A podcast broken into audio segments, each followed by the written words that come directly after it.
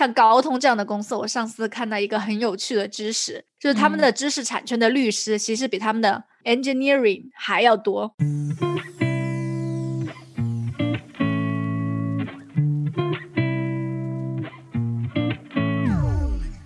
Hello，大家好，欢迎来到我们新一期的一起 B B Call，我是 Blake，我是 Bonnie。那今天呢，我们来讲世界上最复杂的一个工艺，就是芯片。嗯，它就是那个跟指甲壳差不多大小的东西，而且它对我们今天的科技产品意义重大。对的，虽然是芯片，但是它其实更像是所有这些机器的大脑。就从你回家要开车，然后到打开电子门。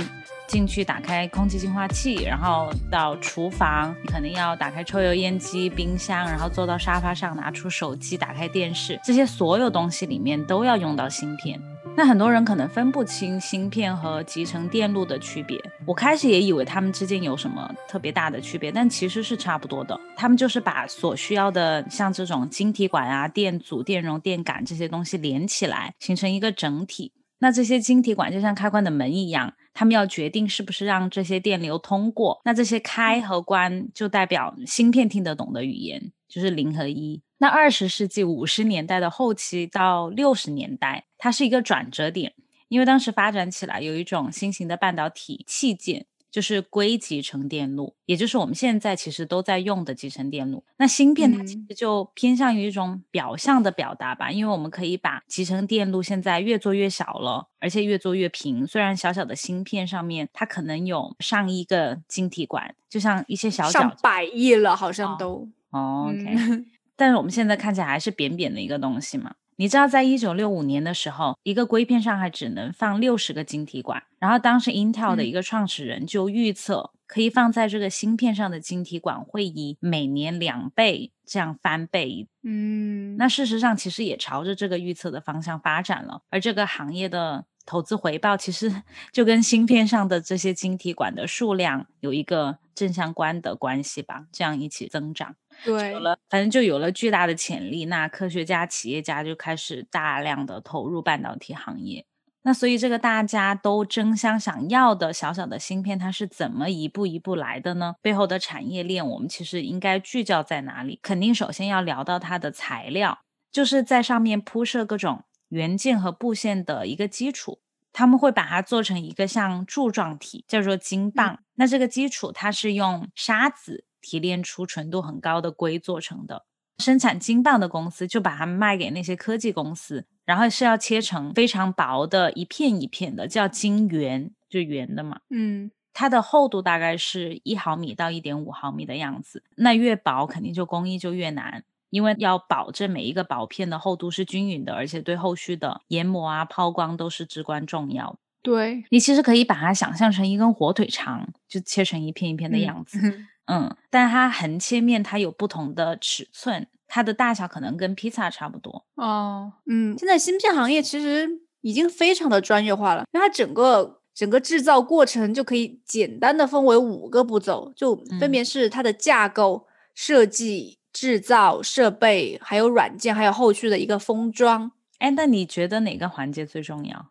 这里面，其实我觉得每一个环节都很重要。环环相扣，那硬要你少一个呢？每一个出了问题都不行。可能最重要的，我觉得，我觉得第一步架构最重要啊，架构。嗯嗯。但现在大家我觉得讨论最多的其实是代工厂，对吧？对，代工厂制造。但我觉得架构是真的最重要，因为它就所有的东西都是基于它那个架构来的。你可以展开讲一下。你知道，就制造有逻辑的芯片，它第一步就是要基于一个指令集的架构，英文叫做 Instruction Set Architecture（ISA） 简称。就这个架构就已经定义了这个处理器要怎么执行它最基本的指令。就比如说，它要访问它的内存，就执行最基本的计算等等。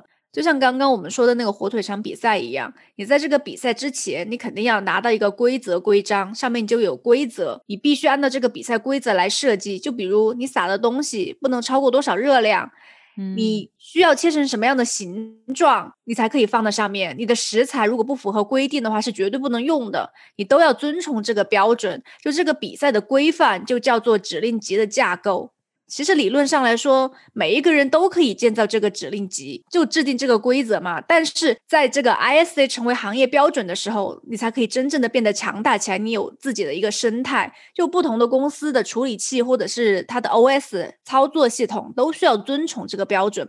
就目前市面上大部分的 PC 端，它都是使用的 x 八六架构，就像 Windows、Linux 还有 Mac 的 OS 都是基于 x 八六的指令集来运行各种各样的 Intel 和 AMD 的芯片。因为 x 八六使用的是复杂指令集，计算能力会更强，所以比较适用于用在电脑上面。而安卓手机制造商就是基于 ARM 的架构。的指令集，就像运行像高通的骁龙，或者是 Mediatek 的芯片，或者像华为的麒麟和三星的芯片，都是基于这个 ARM 设计出来的。所以说，就是相当于它已经创建起来一个生态了。所以这个架构就是大部分的公司都已经在用了。对，所以你出来一个新的架构的话，可能没人用，或者是说你一个科技公司你去用一个新的架构，然后但是也没有人可以跟你兼容。对，差不多就是这个意思。嗯，只是去年像苹果。最新款的 MacBook，它用的就是 ARM 架构。其实它用这个主要就是为了兼容手机跟它的手表 App，就成为手机电脑一体的。大家就可能想，哎，会不会性能没有那么好了？因为 X 八六复杂型的指令集，它计算能力更强。我好像有在网上看一下，没有看到什么很负面的反馈，就因为它换的架构，肯定也是经过很多测试的呀。对，但目前来说的话，像 X 八六还有 ARM 是目前产业里最受欢迎的一个架构，但是他们运行的还挺好，就就很符合行业标准。但是他们也是现在芯片行业是面临的三大瓶颈之一，这就是一个问题。为什么是一个问题？就首先就是 Intel 和 AMD 它拥有的 X 八六的最多的知识产权，但是他们只给了一家公司许可。其实他们本来一家公司都不会给的，但是因为被美国政府控告垄断，所以就没有办法，就只好给了。他给许可的这家公司叫 v a t Technologies，其实它的这个架构的技术比他们那两家公司要落后一到两年吧。他们就用这个许可在中国成立了一家合资公司，叫兆芯。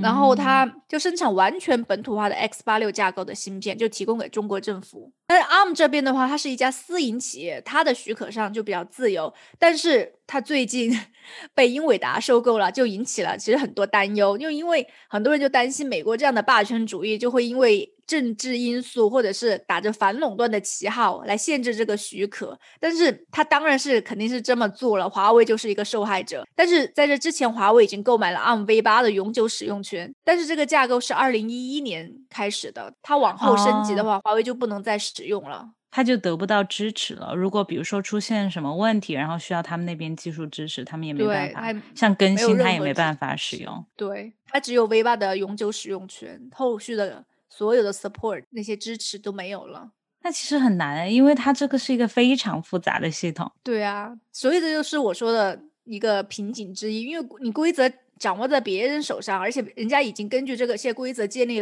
了一套生态了。那我们国家要在发展芯片的时候，在在第一步就已经受制于人了。所以你刚刚问我，你觉得哪一步最重要？我说我觉得在我看来，第一步最重要，因为你第一步基础就没了，你后面的那些都是空的。虽然我们讨论第一步的不是很多，像媒体上面，但是那是因为第一步如果没有通过的话，你可能根本都进行不到第二步、第三步，都来不到大家的视野。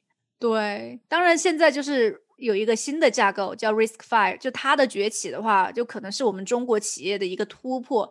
因为像 X 八六啊和 ARM，它背后都是美国的企业，X 八六背后是 Intel 跟 AMD 嘛，那 ARM 的背后是英伟达。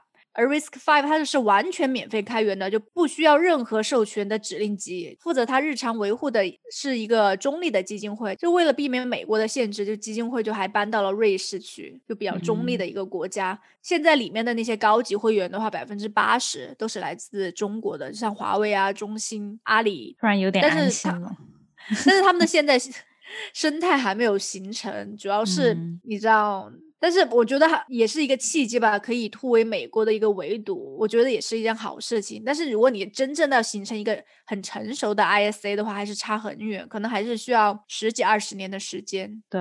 然后现在我们就到了第二步，就是芯片设计这一步，这个就是一个比较多样化的领域了。因为这个阶段的话，公司设计实际的一个电路图，决定它应该有多少芯片，或者是有多少组件，怎么最大程度的排列那个硅片上面。其实现在就很像刚才讲那个火腿肠的例子，那每个公司它可能拿到了参赛的权利。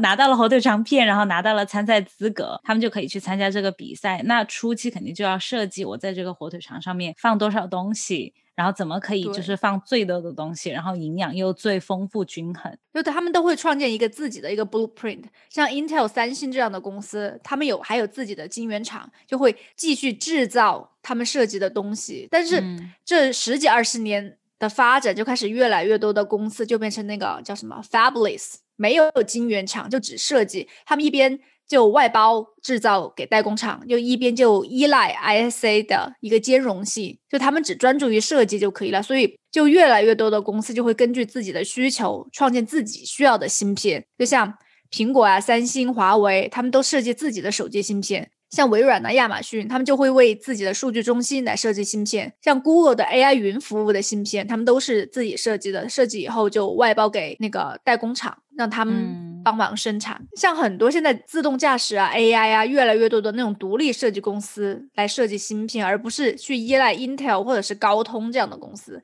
哎，你知道还我还知道像高通这样的公司，我上次看到一个很有趣的知识，就是他们的知识产权的律师其实比他们的。Engineering 还要多，就是它就是一个靠卖知识产权、收取人家知识产权费用的公司来活的。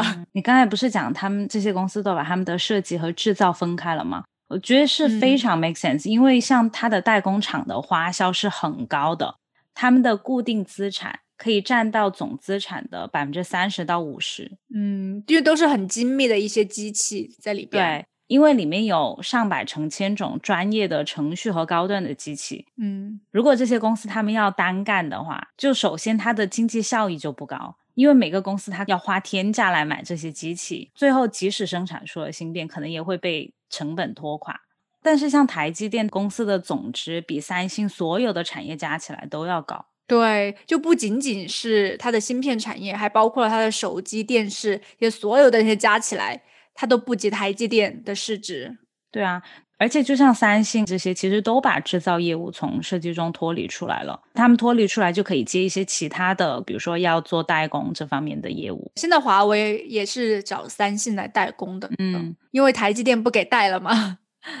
那早期开始做芯片的工厂，它其实就有了先天的优势，那就是以台湾地区八十年代的台积电为例吧，他们很早就开始代工了。当时就拿到了各种大公司的，而且是首创，而且也拿到最高端的机器，跟这些大公司都有这非常稳定和长期的合作，相当于所有的资源他们都已经拿到了，这是一笔巨大的经验财富。而且后来者要居上其实是很难的，因为在这个行业里面，经验是很重要的。那后来的竞争者首先要投入大量的资金买机器，且买到了他还不一定有能力招到有经验的员工来操作。那即使这些都满足了，它还需要大量的订单来让你所有的投入都是有经济效益的。那目前台积电它其实就承包了世界上差不多百分之五十以上的芯片生产业务，而且那些高精尖的其他的代工厂可能都不一定生产得出来。对，所以台积电其实没有什么竞争对手。就说着，好像现在的三大晶圆厂就 Intel、三星、台积电。那 Intel 和三星的话，它的那种先进制程不如台积电。对，好像现在 Intel 最先进的也就十四纳米。嗯，那台积电可以做到五纳米。嗯，现在是好像看五纳米、七纳米。因为好像去年台积电就不能给华为供芯片了，因为美国的一个施压吧。本来说它没有超过百分之二十五的美国技术的话，还是可以继续为华为代工的。后来就美国直接下了死命令，就是不能再给华为供了。现在华为也会找中芯国际还有三星给他代工，但是其实中芯国际的话，它也是受到一个技术限制，它没有办法代工那种很先进的芯片。你看。前段时间不是华为出了新手机吗？从五 G 手机直接变成了四 G 手机，我都觉得好可怜呐！天呐。嗯，所以晶圆业务我觉得也是一个很复杂、很花钱的，也是芯片产业的一个第二大瓶颈。对，所以那个在代工里面那些设备还有那些软件都是非常重要的。制造一个芯片就需要成千上万的一个步骤，它每一步都需要一个定制的机器和软件。就最后一步就是把那个图纸绘制到晶片上，就需要一个很重要的设备，就是我们经常提到的光刻机了。光刻机是把那种大的电路图纸就缩印到那个晶圆上面。你想，你画的图纸应该就是 A 四或者是更大那么大吧？你把它缩成像指甲壳那么小。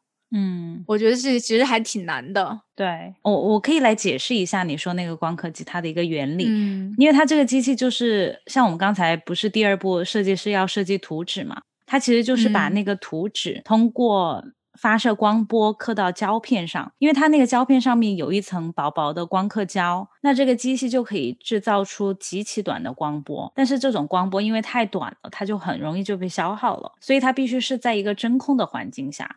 光要是制造出这种很短的光波，就是一个很复杂的步骤。因为这个机器它，你可以想象它有一百吨重，而且它每年只能生产二十五个。所以你看到，就是荷兰的 ASML 就几乎就是一个垄断的地位。任一台光刻机它就有十万个配件，而且它集结了全球顶尖的科技。像这种 EUA，它很仰赖的就很多美国的技术，所以像这个东西就被美国禁止卖给中国，就是它最先进的那个机器哈。而且你知道去年好像出了一个丑闻，就是武汉的一个红星，它声称自己拿到了。大陆唯一一台的七纳米的光刻机，就当时阵仗还搞得很大，就说还要搞什么入场仪式啊，还拉来了台积电的二把手来做高层。就最后没有多久，大家就发现这台光刻机居然抵押给了银行，而且标注的是全新未使用。我想。你好不容易弄来了这么先进一个，为什么会全新未使用？后来就很多人就查到那个在那个 ASML 的官网查到红星的光刻机其实是一台老版本的光刻机，这个版本根本就不受美国制裁的，就可以随便买，也不是随便买，就是比较容易就可以买到，就不是像那种七纳米那样，好像根本就买不到。那他们为什么不使用呢？就不知道啊，大家好像就觉得这是啊，所以个骗局，只只是拿它来就是抵押一下，去套点现。好像他那个时候资金链已经开始出现一点问题了，整个运作不太清楚整个过程是怎么样的。反正我知道的就是他那台光刻机后来被抵押了，而且这台光刻机并没有那么先进，并不是七纳米的光刻机。然后之前像 ASML 的 CEO 就接受访问。他就呼吁美国应该把光刻机卖给中国，因为你现在不卖的话，他过几年就可以自己生产了，历史又会重演。就没有办法达到一个垄断的地位，因为其实我们国产的光刻机已经在发展的路上了。像我们现在的一个那个上海微电子装备公司，就它可已经可以制造出九十纳米的加工制成的光刻机了。就虽然听起来好像你什么七纳米、五纳米还很远，但是你要在那种极端情况下，就中国还是可以有芯片可以用的。就大部分的话就不用那么先进的芯片。其实像现在七纳米、五纳米，它的芯片出货量也就不到百分之一。整个全球的话，就占芯片的总量不到百分之一，是吗？对。那我们之前讲的都是那些非常卡脖子的技术，最后一步其实就没那么技术成分就没那么高了，因为很多公司其实都在做。我们国家这一部分其实已经很先进的，在国际上来说的话，对，因为它最后的话其实就是把芯片你做好了之后，把它装起来。封装，因为要密封嘛，然后测试一下，对，就装上外壳，再测试一下质量，然后就好了。这一步的话，我们 没有被卡脖子，但是也算是比较容易的一步吧。跟前面五步比起来，跟前面四步比起来的话，而且你前面被卡脖子也到不了这一步吧？对，第一步就被人家卡死了。对，在架构的时候。那芯片短缺，可能我们是中芯被美国制裁之后，才开始对芯片越来越重视的嘛？就发现哇，原来美国这么厉害，制裁一个芯片就把整个中芯都打趴下了，完全整个业务整个都断了。不像现在的华为，它从十几年前就开始韬光养晦吧，培养了海思这样的备胎。就尽管现在还是我觉得很困难，但是至少还没有像中芯一样被打垮，还是可以继续支撑它的业务的。因为之前就是太习惯芯片，反正你你要买的时候源源不断都会有，但是后来就发现这个东西其实人家不卖给你的时候就会遇到问题。那芯片短缺的问题，就像刚才说的，我们现在所有的东西，它就是我们现代人科技生活的一个命脉，我们依赖的都是这些小小的芯片。嗯，其实，在疫情之前，它的需求也是越来越成一个增长的趋势。嗯，那疫情之后，当然就是更加是这样子，因为很多代工厂都要停产，其实生产出来的芯片，它要运输到世界各地，也很受疫情影响，就被拖的时间很长。对，主要就是疫情，大家在家的时候。电子设备的需求量就开始猛增，因为你想你在家里要用电脑上班吧，上班上学，还有你要用 Xbox 来娱乐啊。特别是在国外，因为我们都是在家上班，像我跟 Blake，我们从去年三月份之后，基本上都没回过公司了。我可能就总共加起来的时间回去了两个月吧，而且都是那种每个星期只回去在公司待两天，其他时间都还是在家里。对，所以公司他们也需要升级他们的那个。